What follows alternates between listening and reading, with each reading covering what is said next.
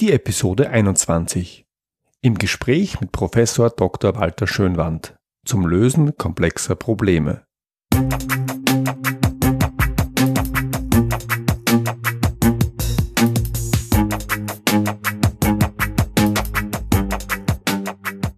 Hallo und willkommen. Ich bin Georg Jocham.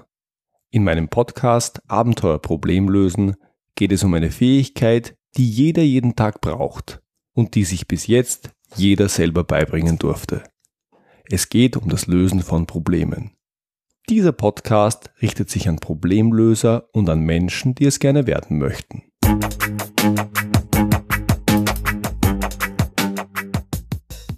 Vielleicht kennen Sie das. Es gibt Bücher, bei denen denkt man sich, hätte ich dieses Buch doch schon früher gefunden und gelesen. Mir ist es so ergangen beim Buch Komplexe Probleme lösen meines heutigen Interviewgastes, Professor Dr. Walter Schönwand. Professor Schönwand ist Universitätsprofessor an der Universität Stuttgart. Er steht seit 1993 dem Institut für Grundlagen der Planung der Fakultät für Architektur und Stadtplanung vor. Er ist Gastprofessor in Oxford, Wien und Zürich. Schon seine Dissertation hatte zu dem spannenden Thema Denkfallen beim Planen geschrieben. Und er hat, wie bereits erwähnt, als Hauptautor das Buch Komplexe Probleme lösen geschrieben. Dabei beschränkt er sich nicht, wie man vielleicht glauben möchte, auf Probleme in seinem Fachgebiet, also Architektur und Stadtplanung. Nein, er liefert damit ein sehr empfehlenswertes Handbuch für das Lösen von Problemen im Allgemeinen. Hier mein Interview mit Professor Walter Schönwand. Hallo Herr Schönwand, ich freue mich sehr, dass Sie heute hier sind. Ganz herzlichen Dank für die Einladung. Schauen wir mal. Herr Schönwand, wollen Sie sich vielleicht selbst kurz vorstellen? Gerne. Äh, Sie haben es erwähnt, von Haus aus Architektur und Stadtplanung studiert, Psychologie studiert im Sinne von Umweltpsychologie, äh, dann Assistent gewesen an der äh, heutigen KIT in Karlsruhe, dann zehn Jahre lang in der Planungspraxis in Frankfurt am Main gearbeitet, um dann zurückzukehren an die Uni in Stuttgart. Mhm. Herr Schönwart, Sie haben ein Buch geschrieben, Komplexe Probleme lösen. Was ist denn aus Ihrer Sicht ein Problem? Muss ich schon zurückfragen, meinen Sie, was ist ein komplexes Problem oder meinen Sie, was ist ein Problem? Oder meinen Sie, warum haben wir den Titel gewählt? Beginnen wir vielleicht mit dem ganz Grundsätzlichen. Was ist aus Ihrer Sicht ein Problem? Kann ich, also wenn ich es äh, versuche punktgenau zu formulieren, dann ist das ein Zustand, der als misslich etikettiert wird und man beschließt, da müssen wir jetzt was machen. Mhm. Und Sie haben das Stichwort schon selber genannt. Was ist denn dem gegenüber ein komplexes Problem? Was braucht es, damit es nicht nur ein Problem, sondern auch ein komplexes Problem ist? Ja, das, das leitet wahrscheinlich zu einer anderen Frage über, die da lautet, äh, wenn man sich mit komplexen Problemen beschäftigt, und das ist ja häufig arbeitsintensiv, äh, wann wendet man die Methodik nicht an? Mhm. Äh, und da würde ich sagen, immer wenn es um Routineaufgaben geht, wo Lösungsroutinen schon existieren, dann brauchen wir darüber nicht zu reden. Dazu ist es zu arbeitsaufwendig. Mhm. Und damit bleiben komplexe Probleme übrig, die aber äh, ein großes Spektrum umfassen können. Äh, wenn ich die Frage stelle, äh, wie geht man mit Stuttgart 21 um, ist das ein komplexes Problem, aber genauso gut, wie organisiere ich eine Firma oder eine Fakultät. Mhm. Äh, also so, wir haben auch einen Ausdruck, der heißt Schlamassel. Okay. Jedes Mal, wenn wir es mit so einem richtig vertrackten Schlamassel zu tun haben, wo wir eigentlich nicht wissen, wie wir das Thema angehen, dann sagen wir, jetzt haben wir ein komplexes Problem. Alles klar. Und wie löst man ein solches komplexes Problem am besten?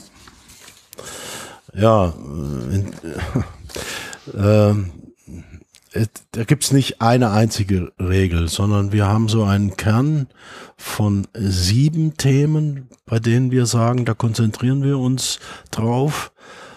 Äh, die kann ich nachher noch mal kurz antippen. Mhm. Und dann muss man aber noch mal hinter sich fassen, wenn, die, wenn man mit den sieben Themen nicht auskommt, äh, äh, sie zu bearbeiten, dass man dann noch mal vielleicht Methoden ranzieht und so weiter. Mhm. Okay, und diese sieben Themen, wie sehen die konkret aus? Okay, ich probiere es mal so kurz wie ich kann. Okay. Das erste ist, man versuche sich darüber zu verständigen, was eigentlich das Problem ist. Okay. Was die, die missliche Sachlage, was die Herausforderung ist. Und da sollten wir vielleicht nachher nochmal drüber reden, warum das eigentlich etwas ungewöhnlich ist, es so rum anzugehen. Hört sich komisch an, aber wir haben das empirisch untersucht. Normalerweise wird nicht so vorgegangen, dass man als erstes mal sagt, jetzt lasst uns mal drüber reden, was ist denn hier eigentlich genau das Problem. Das zweite ist, ähm, wenn man ein, sich vorläufig auf eine Problemformulierung geeinigt hat, dass man ausprobiert, ob, ob über Problemrückverschiebungen oder Problemvorverschiebungen äh, man vielleicht sich Lösungsspielräume eröffnet. Mhm. Wollen Sie vielleicht kurz illustrieren, was eine Problemrückverschiebung oder eine Problemvorverschiebung ist? Problemrückverschiebung ist äh, die Antwort auf die Frage oder man versucht die Probleme an den Wurzeln zu packen mhm. und Problemvorverschiebung ist Nachteile in einem Folgeschritt beheben. Mhm. Möglicherweise hilft jetzt hier ein Beispiel. Jedenfalls. Äh, Problemrückverschiebung gibt es für mich so ein klassisches Beispiel, an dem ich das äh, selbst auch miterlebt habe. In den 80er Jahren war in Deutschland und bei vielen Kommunen die Frage oder das Problem, dass sie Flächen gesucht haben für Mülldeponien und Müllverbrennungsanlagen und die Bürger haben einfach gesagt, wir wollen es nicht und haben protestiert ohne Ende das ging so lange mit vielen Konflikten, bis die Kommunen äh, Richtung Regierung gesagt haben, so kommen wir jetzt nicht weiter. Und das hat dazu geführt, dass jemand mal die Frage gestellt hat, ist denn eigentlich das Problem, dass wir keine Flächen für Mülldeponien und Müllverbrennungsanlagen haben, sondern ist nicht vielleicht das Problem eher, dass wir zu viel Müll haben? Und was daraus geworden ist, wissen wir alle. Äh, die haben die Gesetzeslage geändert. Dann kam dieses ganze Thema mit Recycling und das schon vier, fünf Jahre später so manche Bildverbrennungsanlage am Wochenende mit Öl äh, am Brennen gehalten werden mussten, weil die einfach zu wenig Müll hatten an der Stelle. Also da war das Problem an den Wurzeln packen. Mhm. Also Problemrückverschiebung bedeutet, ich, ich schaue, ob das Problem das Problem ist, das ich jetzt formuliert habe, oder ob ich nicht ein, zwei, drei, vier Schritte zurückgehen ja. kann an die Wurzel des Problems und das Problem dort lösen kann. Ja. Und dem gegenüber die Problemvorverschiebung? Ähm, ich mache jetzt erst was, aber es hat Nachteile. Mhm. Und ich kümmere mich drum, die Nachteile in einem Folgeschritt zu beheben. Mhm. Äh, man kann sagen, dieses Thema CO2 mhm. ist sehr schädlich für uns. Und manche argumentieren, ähm, wir müssen einfach, wir, wir produzieren zu viel CO2. Mhm. Ich kann es aber auch anders formulieren, das ist nicht ganz meine Meinung, aber so kann man es illustrieren.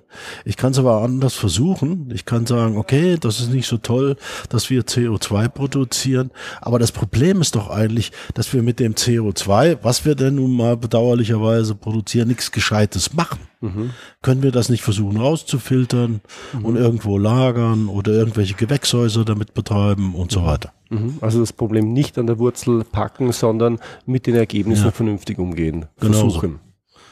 Okay. Also die, die eine Kernfrage ist, woher kommt's? Eine Antwort auf die Frage zu suchen, woher kommt's? Mhm. Und dann dort anzupacken. Und die nächste Problemvorverschiebung ist, wozu führt's? Mhm. Und was dann entstanden ist, zu korrigieren. Ich verstehe. Das heißt, was wir häufig bei Rentensystemen oder Arbeitslosensystemen machen, dass wir sagen, die Systeme tragen sich nicht, sind defizitär. Wir gleichen die Defizite aus, das ist eine Problemvorverschiebung. Ja. Das dritte Thema äh, ist aus meiner Perspektive, wir reden immer miteinander. Aber ist denn sichergestellt, dass wir einander verstanden haben? Mhm. Stimmen die Begriffe? Und viel wird ja über Begriffsdefinitionen entschieden. Sie haben eben das Thema Renten angetippt. Und da gibt es die Definition, ein Rentner ist jemand, der kriegt aus irgendeinem Topf Geld mhm. und ist, ja, wie nun, 65 Jahre alt oder 67 Jahre alt. Und da kann man sich ja nur verständigen. Die, man kann den Begriff Rentner umdefinieren und dadurch eine Problemlösung, einer Problemlösung sich nähern. Okay. Und ich glaube, da, da liegt viel an Schwierigkeiten. Äh, ich glaube, dass unsere Routine äh, in, im, in dem Bemühen, uns gegenseitig zu verstehen, nicht so richtig ausgeprägt ist. Mhm. Jetzt habe ich Ihr Buch natürlich gelesen, das ich auch an der Stelle sehr empfehlen kann. Ich verstehe Sie sehr, sehr gut. Ich bin hundertprozentig Ihrer Meinung, dass wir regelmäßig uns an unklaren Begriffen abarbeiten, von denen wir wechselseitig glauben, wir würden sie doch verstehen. Mich würde interessieren, wenn Sie mit diesem Thema kommen, wir müssen bei den Begriffen sauberer werden, wir müssen Zeit darauf verwenden, die Begriffe zu schärfen. Wie wird Ihnen da begegnet? Kommt da nicht vielleicht der Vorwurf, das ist Zeitverschwendung, brauchen wir das wirklich? Äh, ja, ganz offen, weil alle, also gerade die Punkte, die ich hier aufzähle, die sind im Kern eigentlich alle ein bisschen kontraintuitiv. Mhm. Man kommt nicht von alleine drauf. Aber jetzt kommt so eine Spur, eigentlich kann man das zurückschlagen bis Kant, äh, dass, dass unser, unsere Wahrnehmung natürlich durch Begriffe geprägt ist und das hat einen entscheidenden Einfluss auf unsere Lösungsmöglichkeit. Mhm. Äh, wenn ich zum Beispiel aus einer neoliberalistischen Perspektive sage, dass dem ein Arbeitsloser, ja, können wir lange definieren, aber das ist halt eine Begleiterscheinung dieses, dieses Systems. Und ehrlich gesagt, ohne Arbeitslose funktioniert das ganz und gar nicht. Wenn aber jemand, der der sozialen Gerechtigkeit anhängt, über so Arbeitslose redet, dann meint er was völlig was anderes, schließt was völlig was anderes daraus, kommt zu völlig anderen Konsequenzen. Das heißt, die Begriffe steuern unser Handeln, Komma, ob uns das klar ist oder nicht, ist eine andere Frage. Den meisten ist das nämlich nach meiner Erfahrung nicht so besonders klar. Okay. Okay. Und Sie können vermitteln in den Projekten, in denen Sie arbeiten, dass das wirklich wichtig ist und dass man dafür auch Zeit verwenden muss, um die Begriffe zu klären. Wenn ich ganz ehrlich bin, ist das immer eine kritische Geschichte und ich habe mir abgewöhnt, Bürgermeistern die kantsche Idee von Begriffen zu erklären. Alles klar. Das brauche ich nicht weiter erläutern. Aber was sie sofort verstehen ist, wenn ich frage, was meinen Sie denn damit? Mhm. Und dann stellt sich raus, wenn ich den Nachbarn frage, was meinen Sie denn damit? Und der meint was anderes. Mhm. Dann gucken die zwei sich an und sagen, hm, was ist denn jetzt passiert? Okay. Also das mache ich so ein bisschen wie in, im Arzt-Patient-Verhältnis. Wenn der Arzt mir sagt, jetzt höre auf mit dem Rauchen, dann reicht mir das. Ich brauchte nicht die detaillierte Beschreibung, warum das meine Lunge irgendwie schädigen könnte. Soweit gehe ich da nicht. Da habe ich schon ein bisschen, ich sag mal, geübt. Ich verstehe, ich verstehe. Okay, das war Thema drei. Thema vier ist, wenn, wenn wir das Problem haben, dann ist die Frage, was sind die Ursachen für das Problem? Man höre den Plural, mhm. die Ursachen und schäle die heraus. Und die Philosophie dahinter ist, mit der Ursache hört auch die Wirkung auf. Und der Trick ist einfach zu sagen, wenn ich die Ursache weiß, Ursachen mhm. weiß, dann versuche ich die abzustellen. Und damit habe ich die Maßnahmen in der Hand, äh, um das Problem anzugehen. Mhm. Das heißt, man kommt relativ einfach zu Maßnahmen, indem man einfach sagt, was ist die Ursache und was braucht's, welche Maßnahme braucht um diese Ursache zu beseitigen. Ich will das versuchen, kurz mit einem Beispiel zu machen. Äh, viele Leute fahren oder genug, zu viele fahren im öffentlichen Personenverkehr schwarz. Mhm. Äh, wenn ich nun sage, die Lösung ist, mehr Kontrolleure auf Streife zu schicken, dann stecke ich da implizit die Ursache rein, die man so benennen könnte, die Leute fahren schwarz, weil die Gefahr, erwischt zu werden, zu gering ist. Mhm. Das ergibt sich daraus. Wenn ich, wenn ich nicht erwischt werde, dann fahre ich leichter vielleicht schwarz. Mhm. Ich kann aber auch eine andere Ursache reinstecken. Ich kann sagen, weil die Abschreckung zu gering ist, also die Strafe zum Beispiel. Äh, dann wäre die Folge, die sich daraus ergibt, die Strafen für Schwarzfahren zu erhöhen. Mhm. Ich kann aber auch sagen, die Leute haben zu wenig Geld, um sich Tickets leisten zu können. Mhm. Dann ist die daraus konsequent abgeleitete Maßnahme, entweder Ticketpreise senken mhm. oder subventionieren oder was auch immer. Oder ich kann sagen, die Leute fahren schwarz, weil es nicht, Schwarzfahren nicht hinreichend sozial geächtet ist. Mhm. Dann müsste ich als Konsequenz eine Kampagne gegen Schwarzfahren machen. Mhm. Oder ich kann sagen, die Leute fahren schwarz, weil die äh, Bedienung von den Automaten viel zu kompliziert ist. Mhm. Und dann müsste ich an den Automaten, an der Automatenbedienung arbeiten. Das sind so ein paar Beispiele zur Korrespondenz zwischen Ursache und Maßnahme. Mhm. Das ist ein sehr schönes Beispiel, gefällt mir gut.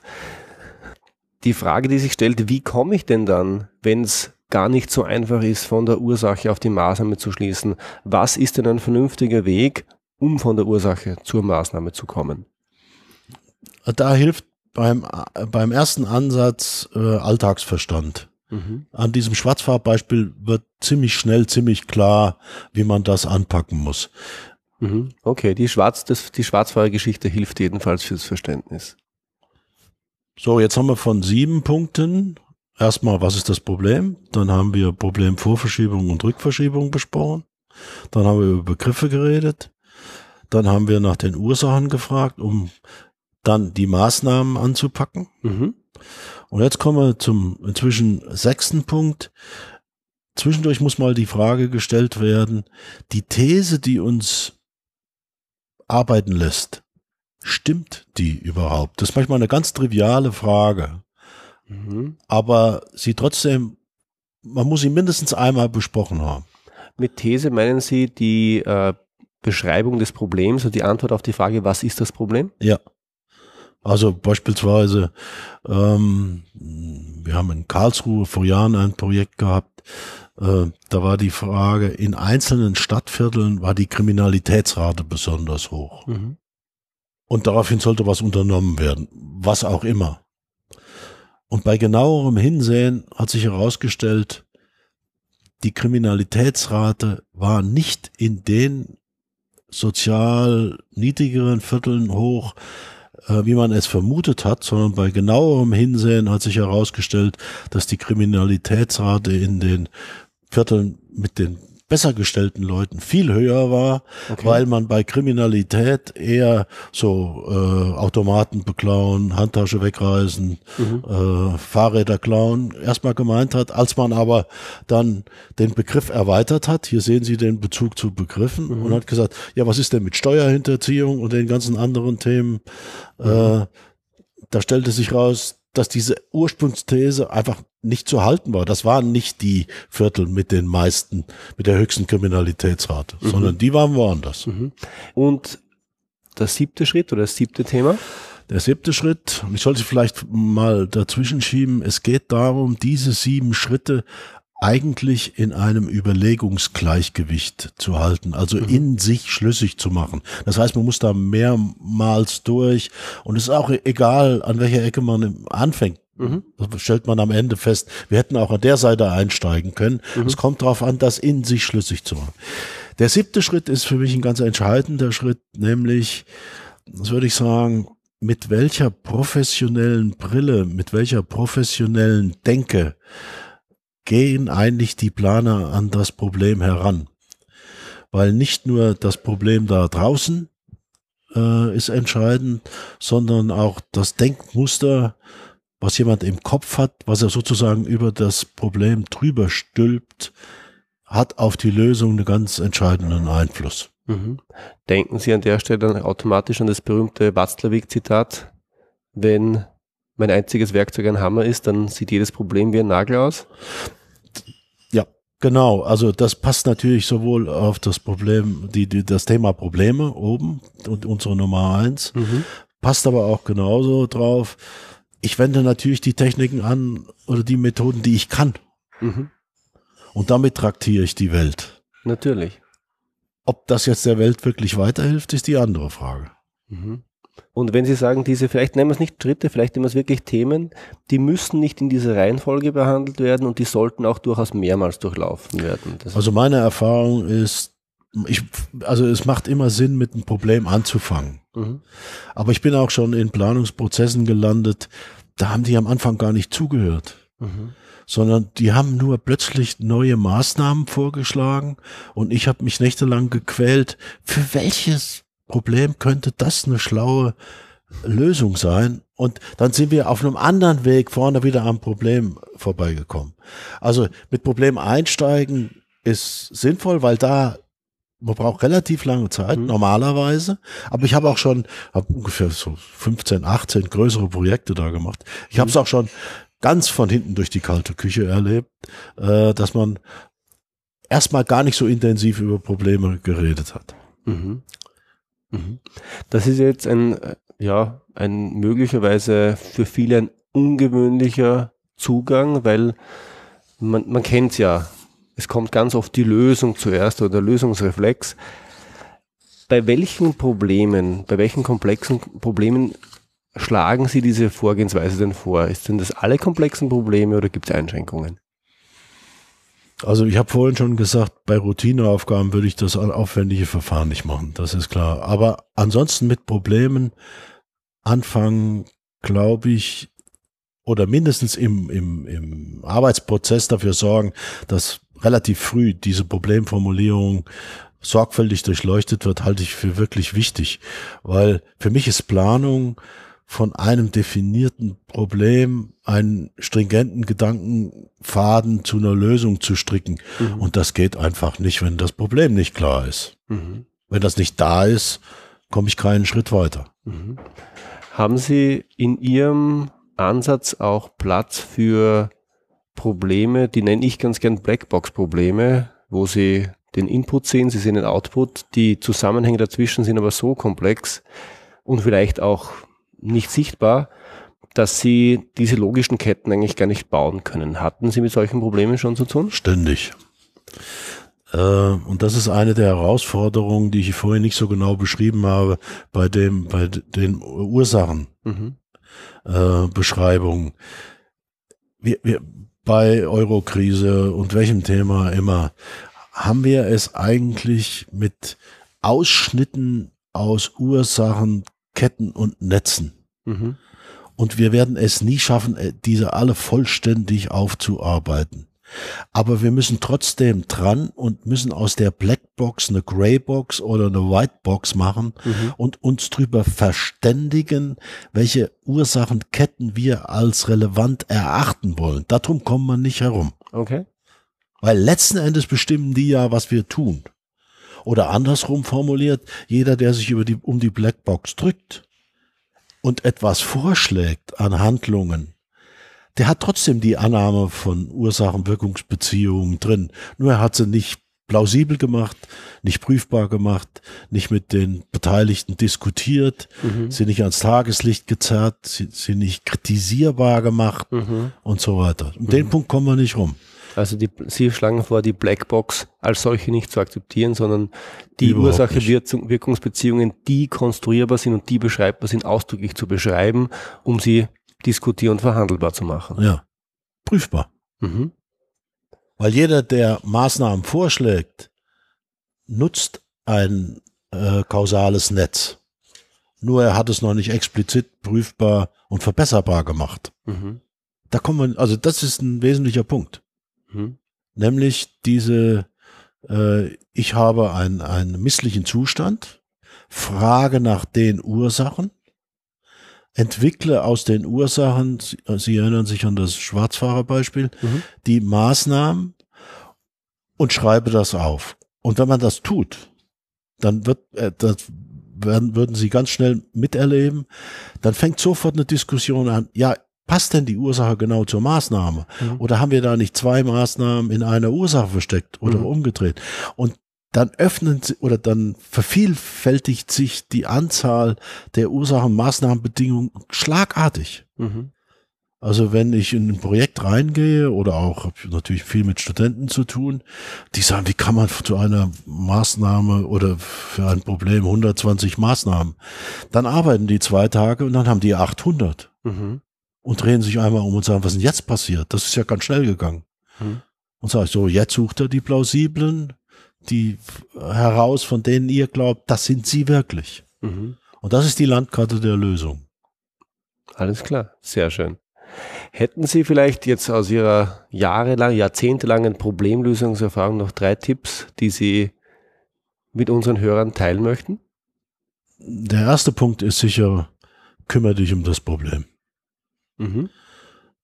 Der zweite Punkt ist, guck, dass die sieben Punkte, die ich vorhin beschrieben habe, wir nennen sie die Key Seven, dass die in sich schlüssig werden.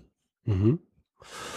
Und der dritte Punkt ist, wenn dann weitere Anforderungen nach Methoden, Entscheidungsmethoden und so weiter, Bewertungsmethoden kommen, äh, dann lerne oder mach dich schlau, wo du da die Informationen relativ schnell herbekommst. Okay, super. Herr Schönwand, wenn sich unsere Hörer jetzt denken, mir gefällt das, ich hätte gern mehr von Professor Schönwand. Wo können sich unsere Hörer informieren? Wo können Sie mehr über Sie erfahren?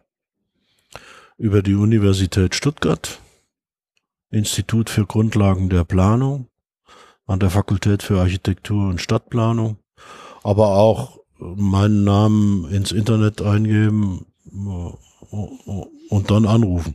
Alles klar. Diese Information gebe ich natürlich in die Show Notes und selbstverständlich auch einen Link zu dem Buch Komplexe Probleme lösen von Walter Schönwand. Herr Professor Schönwand, vielen herzlichen Dank für das interessante und spannende Interview. Ich bedanke mich bei Ihnen. Soweit mein Gespräch mit Professor Schönwand. Das war's für heute. Ich freue mich, wenn Sie beim nächsten Mal wieder dabei sind. Wenn Sie Fragen an mich haben, dann schicken Sie mir bitte ein Mail an feedback at abenteuer-problemlösen.com oder kontaktieren Sie mich direkt über meine Website und wenn Ihnen diese Episode gefallen hat, dann freue ich mich wirklich über Ihre ehrliche Bewertung auf iTunes. Danke fürs Zuhören. Bis zum nächsten Mal. Liebe Grüße aus dem schönen Wien, Ihr Georg Jocham. Thank you.